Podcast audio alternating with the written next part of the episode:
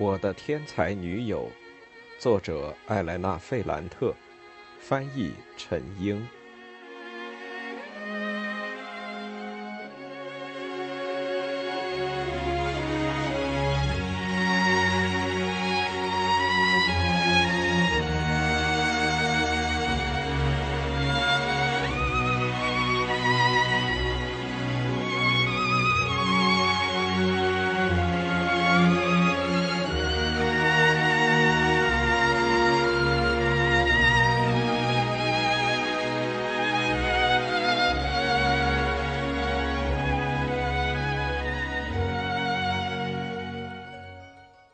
十七。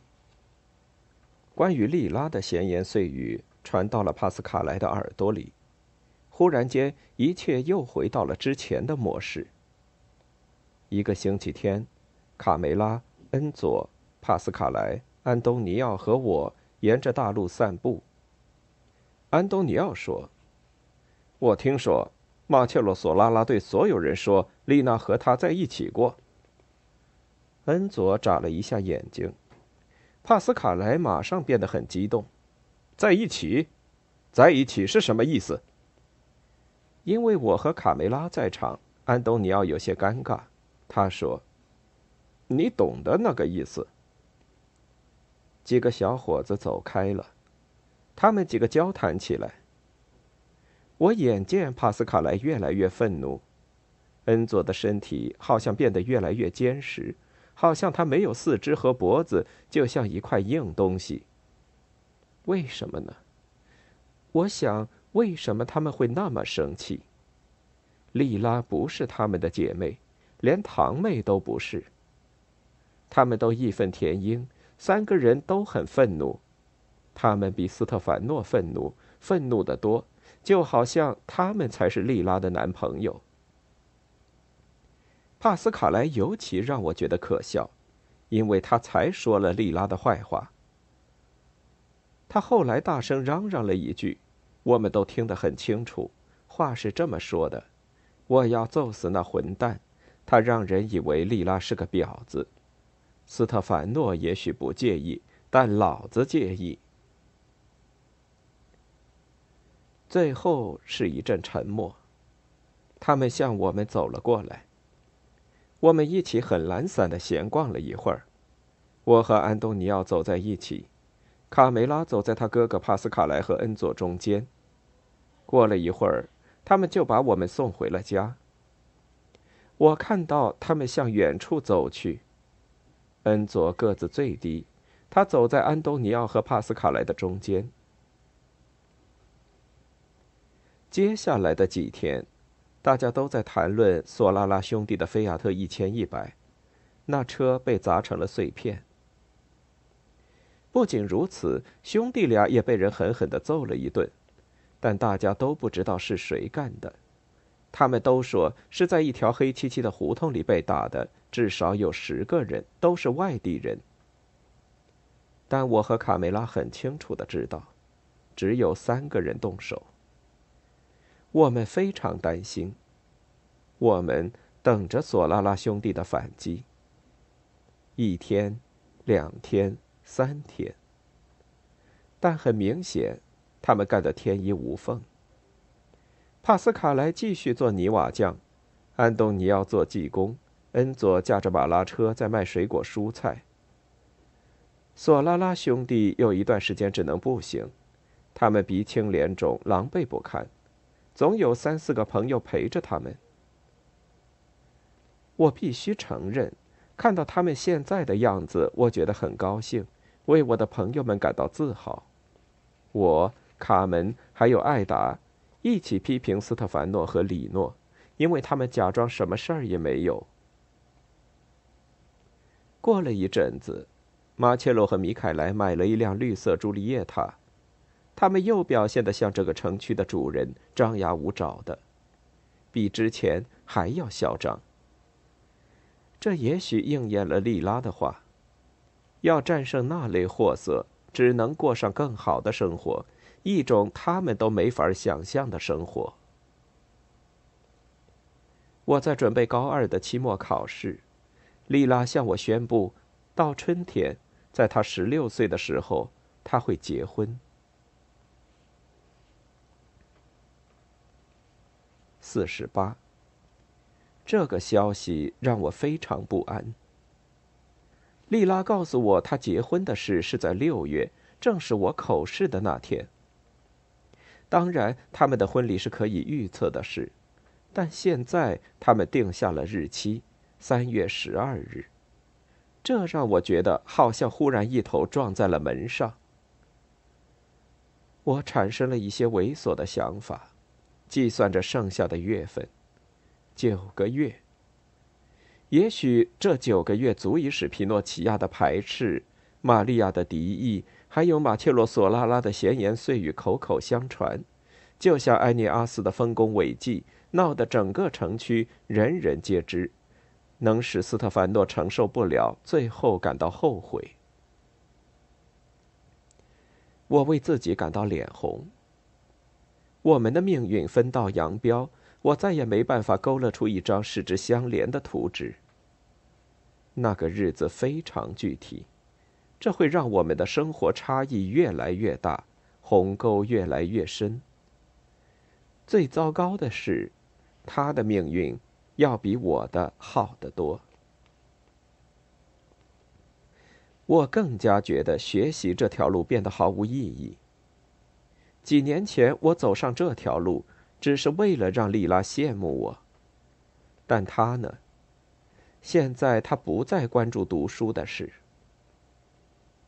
听了这个消息之后，我不再准备考试，晚上睡不着，想的我那少得可怜的爱情经历。我和药剂师的儿子吉诺接过一次吻，尼诺的嘴唇掠过我的嘴唇，还有我和他父亲那次仓促肮脏的身体接触。就这些了。莉拉却要在来年三月，在她十六岁的时候拥有一个丈夫，然后一年之内，在她十七岁的时候会有一个儿子，可能还会有其他的孩子。我觉得自己的生活很没有意义，我绝望的哭了起来。第二天，我很不情愿的去参加考试。但发生了一件事，让我觉得好些。杰拉切老师和加利亚尼老师是主考老师，他们表扬了我的语文，尤其是杰拉切老师。他说我的作文写得越来越好，他要给其他老师读一章。我听到他念的那段，马上就意识到那是几个月前我开始尝试的写作训练。我不再使用那种娇柔造作的语气。不再采用过于僵死的句子，尽量使用一种流畅、吸引人的文笔，就像我在伊斯基亚岛时，莉拉写给我的那封信的风格。我听到老师在朗读我的作文，加里亚尼老师一边倾听一边默默点头。我意识到我做到了。当然，那不是莉拉的写作风格，那是我的。好像在老师的眼里，那是一种特别值得赞赏的风格。我升到了高三，每门课程都得了十分，但在家里没人觉得意外，没人为我庆祝。我看到他们都很满意，这是真的，我为此感到高兴。但他们并没有觉得这是非常了不起的事情。我母亲觉得。我在学校的成绩是理所当然的事。我父亲说，我应该马上去奥利维耶罗老师家里，让他给我搞到下一学年的课本。我出去时，母亲在我身后大喊：“假如他再让你去伊斯基亚岛，你就对他说我身体不好，你要留在家里帮我干活。”老师表扬了我，但不是全心全意。一方面，因为他也习惯了我的成绩优异；另一方面，是因为他身体不太好，嘴里的溃疡让他很痛苦。他没有提到我需要休息，以及让我去伊斯基亚他表姐内拉那里的事，却忽然间提到了莉拉。老师在路上远远的看到过他，丽拉正和她的男朋友在一起。他说：“就是那个肉食店老板。”最后，老师说了一句让我至今还记得很清楚的话：“塞鲁罗小时候头脑的聪慧没有找到出口，格雷克，最后他的美都展现在了脸蛋儿和屁股上，还有大腿和胸。”那些美在这些地方都会昙花一现，就像从来没有拥有过那样。自从认识奥利维耶罗老师以来，我从来都没听到他说过一句脏话。那次他说了屁股，但最后他又嘀咕了一句：“哦，对不起。”但让我印象深刻的不是那个词，而是他的懊悔，就好像他意识到。莉拉的天分都白白浪费了，这是一件让他觉得非常可惜的事。作为老师，他没能好好保护他、引导他。我觉得自己是一个更有出息的学生，离开时觉得轻松多了。唯一一个公开对我表示祝贺的人是阿方索，他也升到了高三，每门成绩都是七分。我感觉他对我是一种纯粹的欣赏。在我们的同学以及家长面前，他做了一件本不该做的事。他好像忘记了我是个女生，他不该碰我的。但他把我紧紧抱在怀里，在我脸颊上吻了一下，非常响亮的一吻。但他马上察觉到这么做不好，就放开了我，向我说对不起。最后，他还是忍不住大声喊道。每门都是十分，这太不可能了！都是十分呢。我们一起走回家，在路上谈论他哥哥的婚礼，还有莉拉，我觉得非常自在愉快。我第一次问他对未来的嫂子有什么看法，在回答我之前，他迟疑了一阵子，最后他说。你还记不记得小时候我们参加过的竞赛？那谁能忘记呢？我当时确信我能赢的，因为所有人都害怕我父亲。莉拉也害怕，所以一开始她尽量的不赢你。是啊，但后来他决定超过我的时候，让我很丢脸。我可是哭着回家的。那是输了都很难过的，不是这个原因。我觉得所有人都害怕我父亲。这是一件让人难以忍受的事，包括我也很害怕，但那小女孩却不害怕。你会爱上她吗？你开什么玩笑？我看到她都会觉得浑身不自在呢。说来听听。意思是我哥哥要娶她，那真是太有勇气了。你这什么意思？我是说你要好得多。假如要我选，我肯定娶你。他的话让我觉得很舒服，我们都笑了起来。告别时，我们还在笑。整个夏天，他不得不待在肉食店里帮忙。我呢，因为母亲而不是父亲的决定，要在夏天找份工作。我和阿方索说好要见面，至少一起去一次海边，但是我们却一直没去成。接下来的几天里，我很不情愿地在社区里转悠。我向食品杂货店的老板唐保罗询问他们需不需要一个售货员，结果没戏。我问了报亭老板，他也不需要人手。我来到了文具店老板娘那里，她笑了起来，说：“她是需要一个售货员，但现在不需要。我要在秋天开学时去找她。”我正离开，他叫住了我，对我说：“你是个好姑娘，莱诺，我信任你。你能不能带我的几个孩子去海边游游泳？”从商店里出来时，我真的感到幸福。文具店老板娘会付钱给我，而且报酬不低。如果我整个七月还有八月的头十天可以带着他的三个女儿去海边，大海、阳光和金钱，我要每天带着几个孩子去一个地方，梅格丽娜和波西利波之间的一个海滩，有个英语名字，一个叫海滨花园的地方。我异常兴奋地走在回家路上，就好像我的生活有了一个决定性的转折。我会为我的父母赚到钱，会去海边游泳，在太阳底下，我会变得光滑黝黑，就像在伊斯基亚的夏天。这一切都那么甜美。我想，天气好的时候，好像所有的美好的事情都在等着你一样。我走了几步，那种幸运感就成了现实。安东尼奥从后面赶上了我，他穿着工作服，身上全是机油。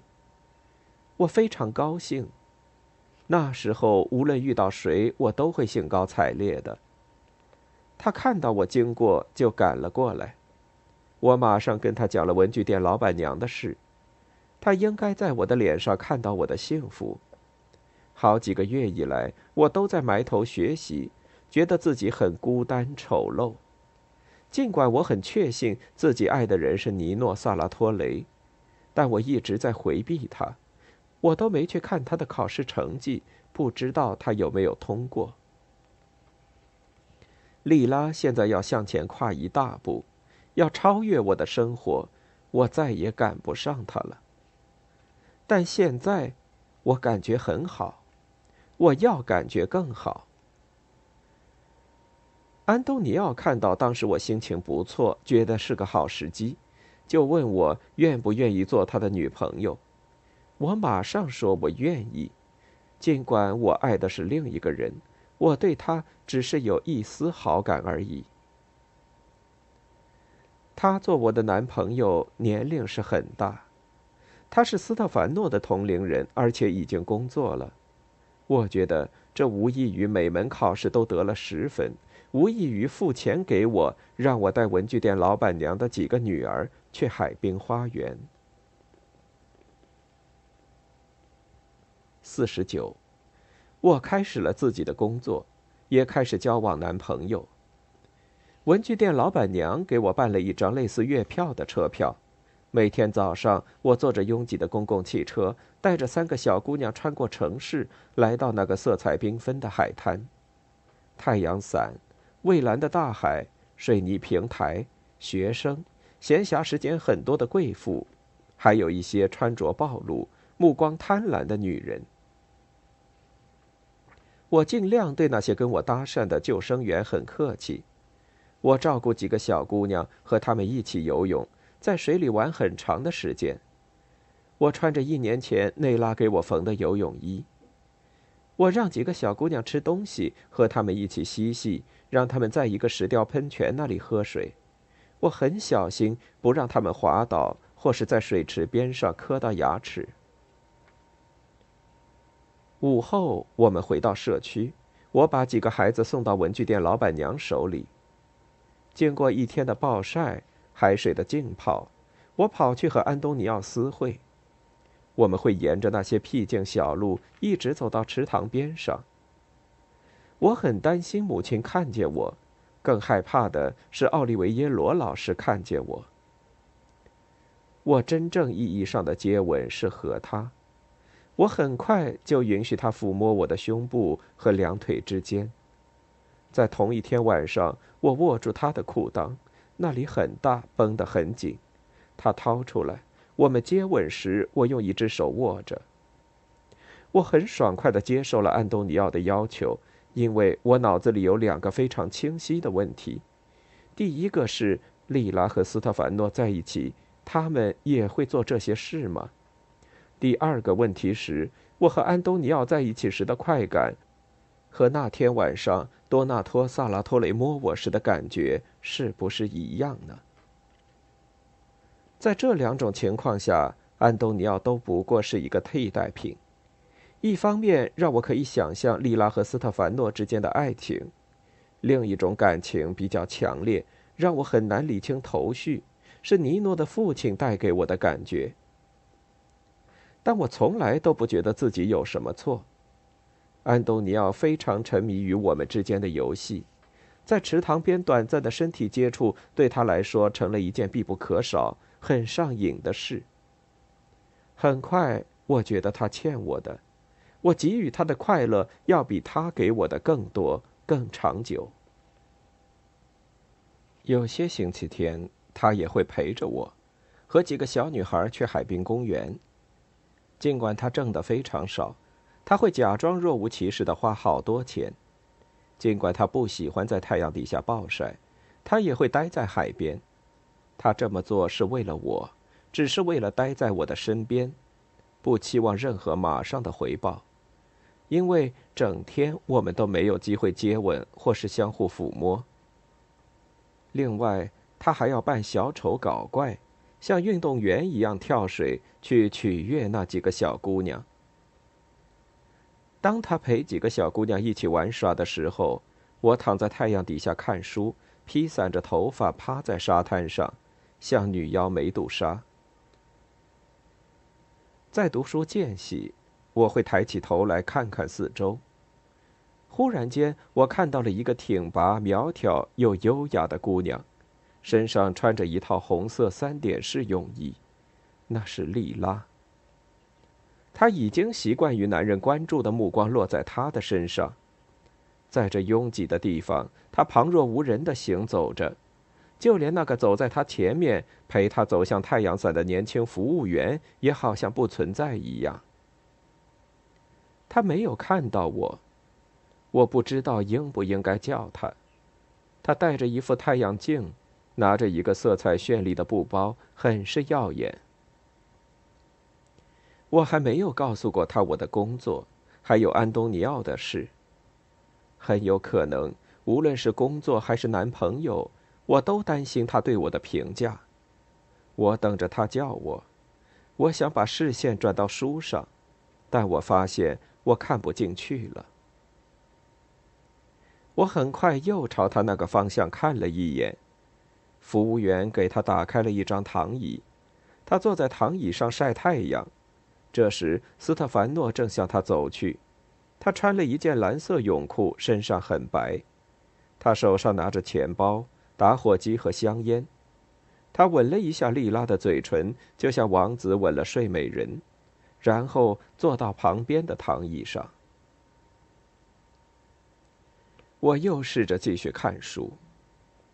我习惯于自律，但这次有几分钟我都无法捕获那些词汇的意思。我记得那是一本俄国小说《奥布洛莫夫》。我又一次抬起目光，斯特凡诺坐在那里看着大海，莉拉不见了。我用目光搜寻他，我看到他正在和安东尼奥说话。安东尼奥正用手指着我，我向他非常热烈的打招呼，他也同样热烈的回应了我，然后马上转过身去叫斯特凡诺。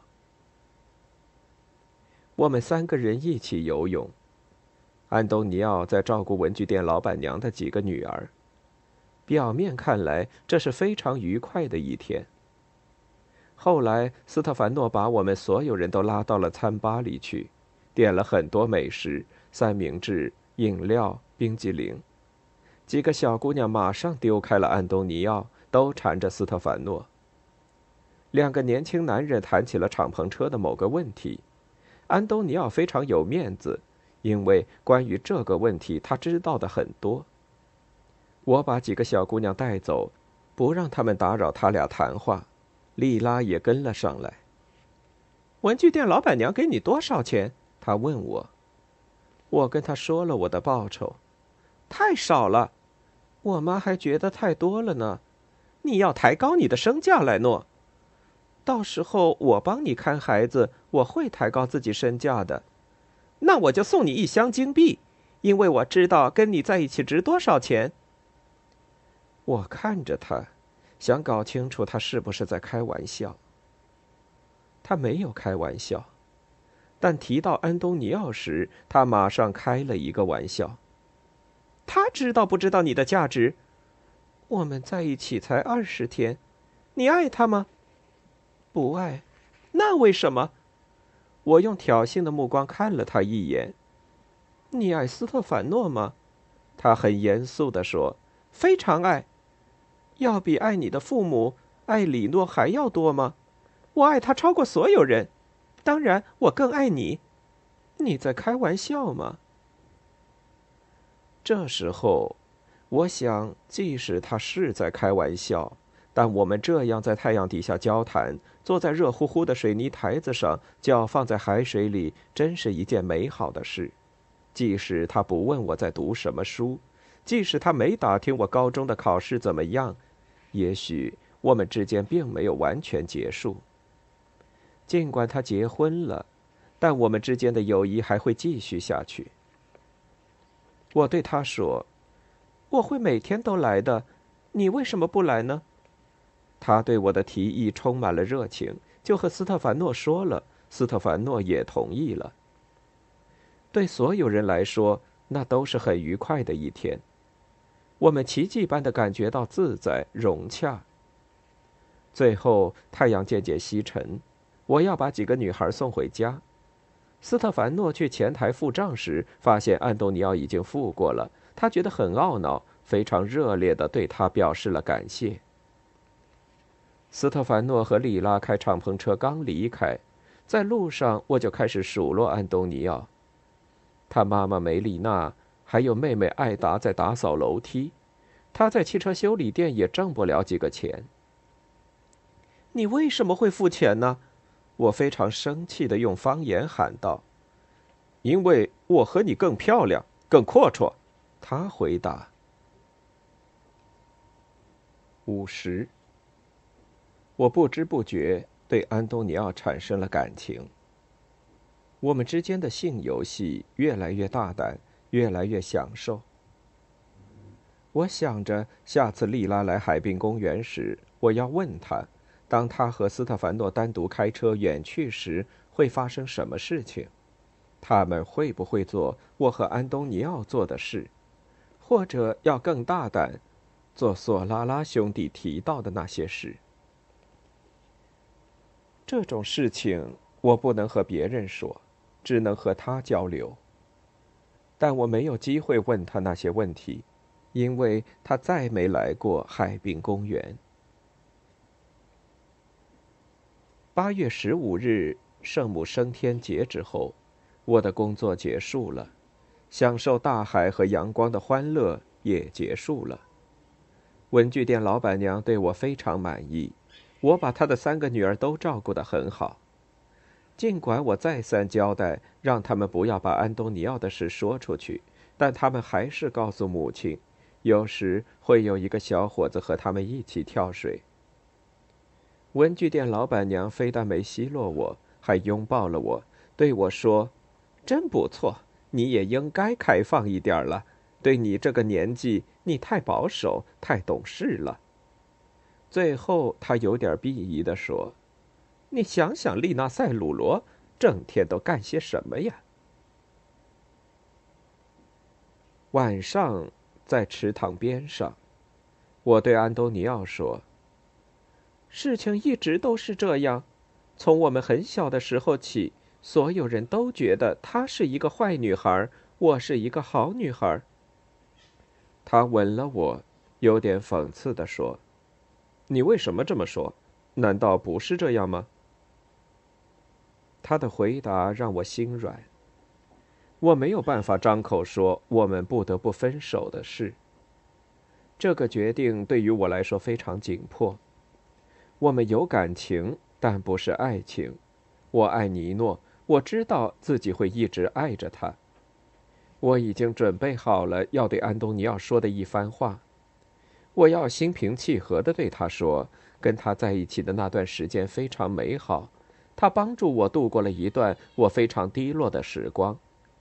但现在开学了，今年我又增添了很多新课程，是非常艰难的一年。我要很努力地学习。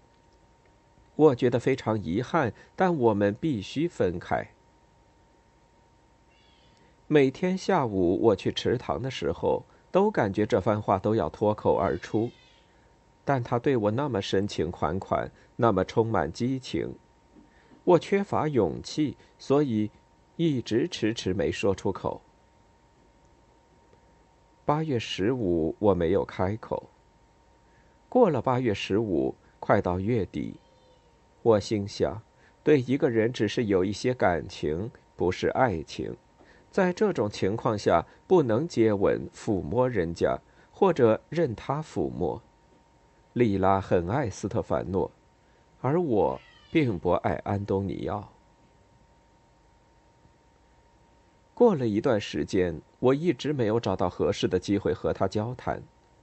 他很担忧，因为天热时梅丽娜的病情一般会恶化，在八月下旬，这种恶化会很明显。他又想起萨拉托雷，他称他为多纳托。他说他看见了多纳托，说他回来接他了。几个孩子都没办法让他平静下来。这事让我也很忧愁。假如萨拉托雷真的出现在社区街道上，那他也是来找我的，而不是找梅丽娜。夜里，我有时候会忽然惊醒，感觉他好像从窗子爬了进来，待在我的房间里。最后，我平静下来，心想他可能正在巴拉诺，在马龙蒂海滩度假，而不是在这里。这里天气那么热，到处都是苍蝇和灰尘。但有天早上，我出去买东西的时候，听到有人在叫我，我转过身去，当时我一下子没认出他来，后来我定睛一看。看到他黑色的胡子被太阳晒得黝黑，线条俊朗的脸庞，还有薄薄的嘴唇。我后退了一步，他跟了上来。他说：“那个夏天在巴拉诺，在内拉的家里没找到我，他很难过。他说他一直想着我，没有我他不知道怎么活下去。他说为了我们的爱情，他会写很多诗歌，他会给我读那些诗。”他说：“他想见我，想无所顾忌的和我交谈。假如我拒绝，他会自杀的。”我停下来，一字一句的对他说：“请不要再骚扰我，我已经有男朋友了，我不想再看到他。”他很抓狂，低声说：“他会一直等我，每天正午他都会在大陆隧道入口那里等我。”我非常坚定的摇了摇头，说。我永远都不会去那里。他过来想吻我，我向后跳了一步，满脸憎恶。他很无奈的微笑了一下，低声说：“你很出色，很敏感，我会带给你一些我最喜欢的诗的。”然后转身走了。我非常害怕，不知道该怎么办。我决定求助于安东尼奥。当天晚上，在池塘边，我对他说：“他母亲说的没错，多纳托的确在这个社区转悠。他在路上拦住了我，让我告诉梅丽娜，他会一直等着他。每天中午，他都会在隧道入口那里等他。”安东尼奥的脸色变得阴沉，他低声说：“我该怎么办呢？”我对他说：“我会陪着他去赴约，我们一起跟萨拉托雷把话讲清楚。”讲一讲他母亲目前的健康状况。整天晚上我都担心的睡不着觉。第二天我们去了隧道，安东尼奥一声不吭，他不紧不慢的走着，我感觉到他心情沉重，他的脚步越来越慢。一方面他非常愤怒，另一方面他觉得很不自在。我很生气的想。他可以为了他妹妹，为了莉拉挑战索拉拉兄弟，但现在他却变得羞怯。多纳托·萨拉托雷在他眼里是个非常重要、充满威望的人。我感觉到他的羞怯，这让我更加充满决心。我真想摇撼着他，大声对他说：“你没写过书，但你要比那个男人好得多。”但我只是挽着他的胳膊。萨拉托雷远远看到我们，想马上消失在黑暗的隧道中。我叫住了他：“萨拉托雷先生。”他很不情愿地转过身来。我用尊称对他说话，在我们当时的环境中，这不太寻常。我不知道您记不记得安东尼奥，他是梅丽娜太太的大儿子。萨拉托雷用一种佯装的声音，充满感情地说：“我当然记得。你好，安东尼奥，他就是我的男朋友。啊，呃，很好，我们已经谈论了很久。现在让他跟您说。”安东尼奥明白了，轮到他说话了。他的脸色非常苍白，神情很紧张。他用标准意大利语很艰难地说。很高兴见到您，萨拉托雷先生。我无法忘记，在我父亲死后，您为我家人所做的一切。我尤其感谢您，把我安排到格莱西奥先生的修车铺，让我学会了一门手艺。告诉他关于你母亲的事，我很不耐烦地提醒他。他也很心烦，示意让我闭嘴。他接着说。但您现在不住在这个小区，您不明白现在的情况。我母亲单是听到您的名字就会发狂，假如她再看到您，哪怕就是一次，也会进疯人院的。萨拉托雷有些不知所措。呃，安东尼奥，安东尼奥，我的孩子，我从来都没有想过要伤害你的母亲。你也提到了我多么关心你们。实际上，我只是想帮帮他，呃，还有你们全家。那假如您要继续帮助他的话，就不要再找他了，不要给他寄书，不要让他在这个社区看到你。这一点你不能要求我，你不能阻止我见到我眷恋的地方。”萨拉托雷用一种灼热的声音说，还带有一丝假惺惺的感动。那种语气让我愤怒，我熟悉那种语气。在巴拉诺的时候，在马龙蒂海滩的沙滩上，他经常运用那种语气，那是一种柔和、黏糊糊的语气。他觉得自己是一个有深度的男人，已经写了一本诗歌，在报纸上发表文章。他觉得自己应该用那种语气。我正要插嘴，但让我惊异的是，安东尼奥抢先了。他耸着肩膀，缩着脑袋，伸出一只手，用他有力的手指推了一下多纳托·萨拉托雷的胸口，用方言说：“我不会阻止您，但我向您保证，假如您让我母亲失去她仅存的理智，我会让您永远不想再见到这个狗屎地方。”萨拉托雷变得非常苍白。“好，好的。”他很匆忙地说，“我明白了，谢谢。”他转身朝火车站方向快步走去。我挽住了安东尼奥的胳膊，为他做出的努力感到骄傲，但我发现他在颤抖。我想，也许是我第一次想到，从小到大，先是他父亲的死，接着是工作，母亲的崩溃之后落到他肩膀上的责任。我满怀爱意的把他拉走。我给自己定了另一个期限。在莉拉结婚之后，我就和她分手。我对自己说。